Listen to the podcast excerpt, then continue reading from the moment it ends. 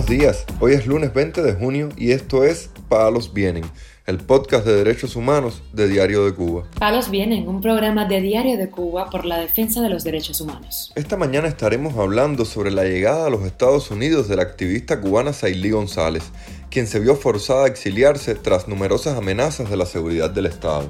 También comentaremos sobre la presencia de Raúl Montes García, un experimentado coronel de la Dirección de Inteligencia cubana, como parte del cuerpo diplomático de la isla en Colombia. Por último, profundizaremos en los juicios contra los manifestantes del 11 de julio, donde tanto familiares como los propios acusados denuncian numerosas arbitrariedades y violaciones al debido proceso. Lo más relevante del día relacionado con los derechos humanos en Palos Bien. La activista cubana Sailí González llegó este domingo a Estados Unidos luego de un aumento de las amenazas y la represión en su contra por parte de la seguridad del Estado, que la presionó para que se exiliara. En el momento en que vean este mensaje, habré llegado a Estados Unidos.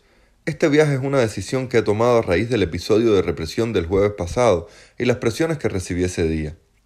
La tomé de manera muy apresurada y se lo he comentado a muy pocas personas, informó la activista en sus perfiles en las redes sociales. Mi corazón está con cada preso político al que sus derechos le son violados y con sus familiares, con cada activista que como yo pone en riesgo su cuerpo, su paz y la de su familia, porque todos tengamos los derechos en esta Cuba de todos. Mi discurso y activismo seguirá también yendo en esa dirección, concluyó González en un mensaje publicado en sus cuentas de redes sociales tras llegar a Estados Unidos. En las últimas semanas González sufrió varias detenciones e interrogatorios, como fue el del pasado jueves, cuando la amenazaron con trasladarla a prisión acusada del delito de instigación a delinquir.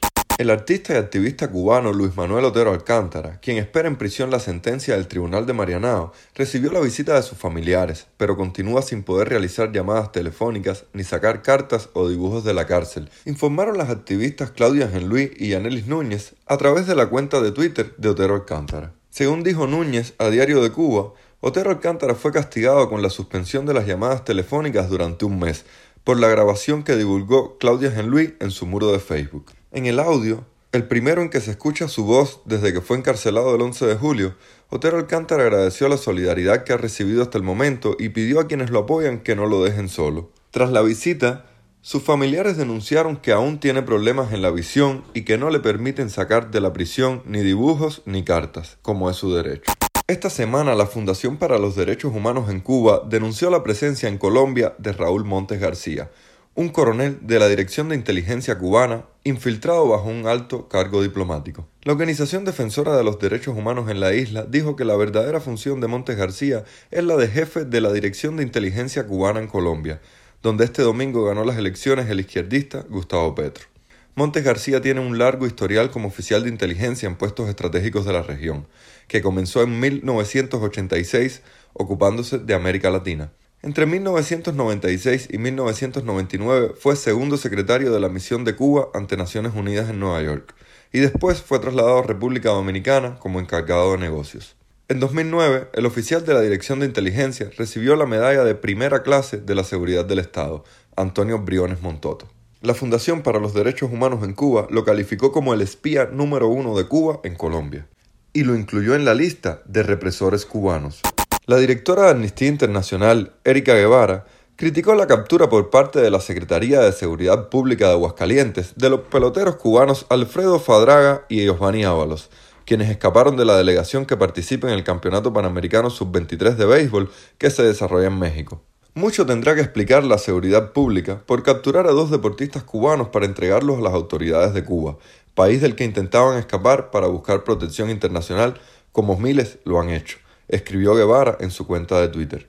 Además, la abogada y defensora de los derechos humanos dijo que la Comisión Mexicana de Ayuda a Refugiados debe intervenir de inmediato y evitar su retorno forzado, no obstante, noticias desde La Habana indicaron que los peloteros ya se encontraban en la isla.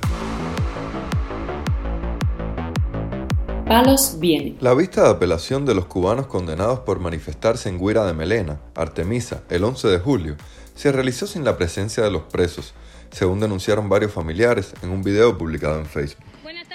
Yo soy Yulei López González, la esposa del preso político y periodista independiente José Bello Domínguez. Nos encontramos aquí que se acaba de terminar la vista oral de todos los presos de Huira. Muchas de nosotros no estamos conformes con lo que sucedió porque no trajeron a los detenidos, sin embargo, a los que están en la calle sí los trajeron y le preguntaron si tenían algo que decir. Ellos ninguno dijo no, pero bueno, nosotros queríamos que nuestros familiares estuvieran aquí también porque ellos son presos, no son perros, y también tenían muchas cosas que decir. Los abogados hicieron bueno bien su trabajo, esperemos a ver ¿Qué determina la Fiscalía?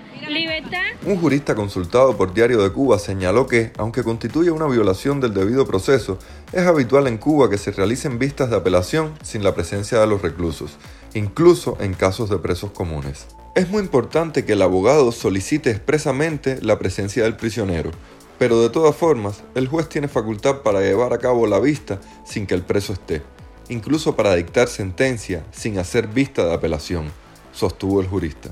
La madre del prisionero político cubano Carlos Paul Michelena, quien fue sentenciado a 10 años de privación de libertad por participar en los sucesos del 11 de julio en el barrio de La Guinera, Arroyo Naranjo, dijo a Radio Martí haber confiado en que se haría justicia con su hijo, pero no fue así, tras recibir el pasado miércoles respuesta del recurso de casación. De acuerdo con las declaraciones realizadas por su madre, pese a que el abogado lo defendió correctamente, la justicia cubana condenó a Michelena a 10 años de privación de libertad. Su madre, quien dijo que no protestó de manera pública porque pensó que en los tribunales cubanos se haría justicia con su hijo, se mostró muy decepcionada con la sanción. Yo, francamente, estoy súper destruida. Inclusive me estuve manteniendo pasiva porque pensé que la justicia iba a ser lo que debía ser. No hay causa, afirmó. Según las declaraciones de la madre del prisionero, su hijo no participó en las protestas que tuvieron lugar el 11 de julio y solo estaba filmando los sucesos cuando los agentes policiales lo arrestaron y lo golpearon. Activistas de la sociedad civil cubana en el exilio convocaron a celebrar una marcha en la ciudad de Toronto, Canadá, en conmemoración por el primer aniversario de las manifestaciones antigubernamentales del 11 de julio en Cuba. Mi nombre es Ismario Bacallao y este 10 de julio yo marcho por la libertad de Carlos Ernesto Díez González, conocido por cativo disidente, libertad para los presos políticos, libertad para Cuba. Mientras tanto, activistas cubanos residentes en la isla han denunciado la militarización de la ciudad y mostrado fotos de camiones con policías y boinas negras en diferentes puntos en los días previos al 11 de julio del año pasado y cuando el ambiente se encuentra también sumamente caldeado debido a la crisis económica y los apagones.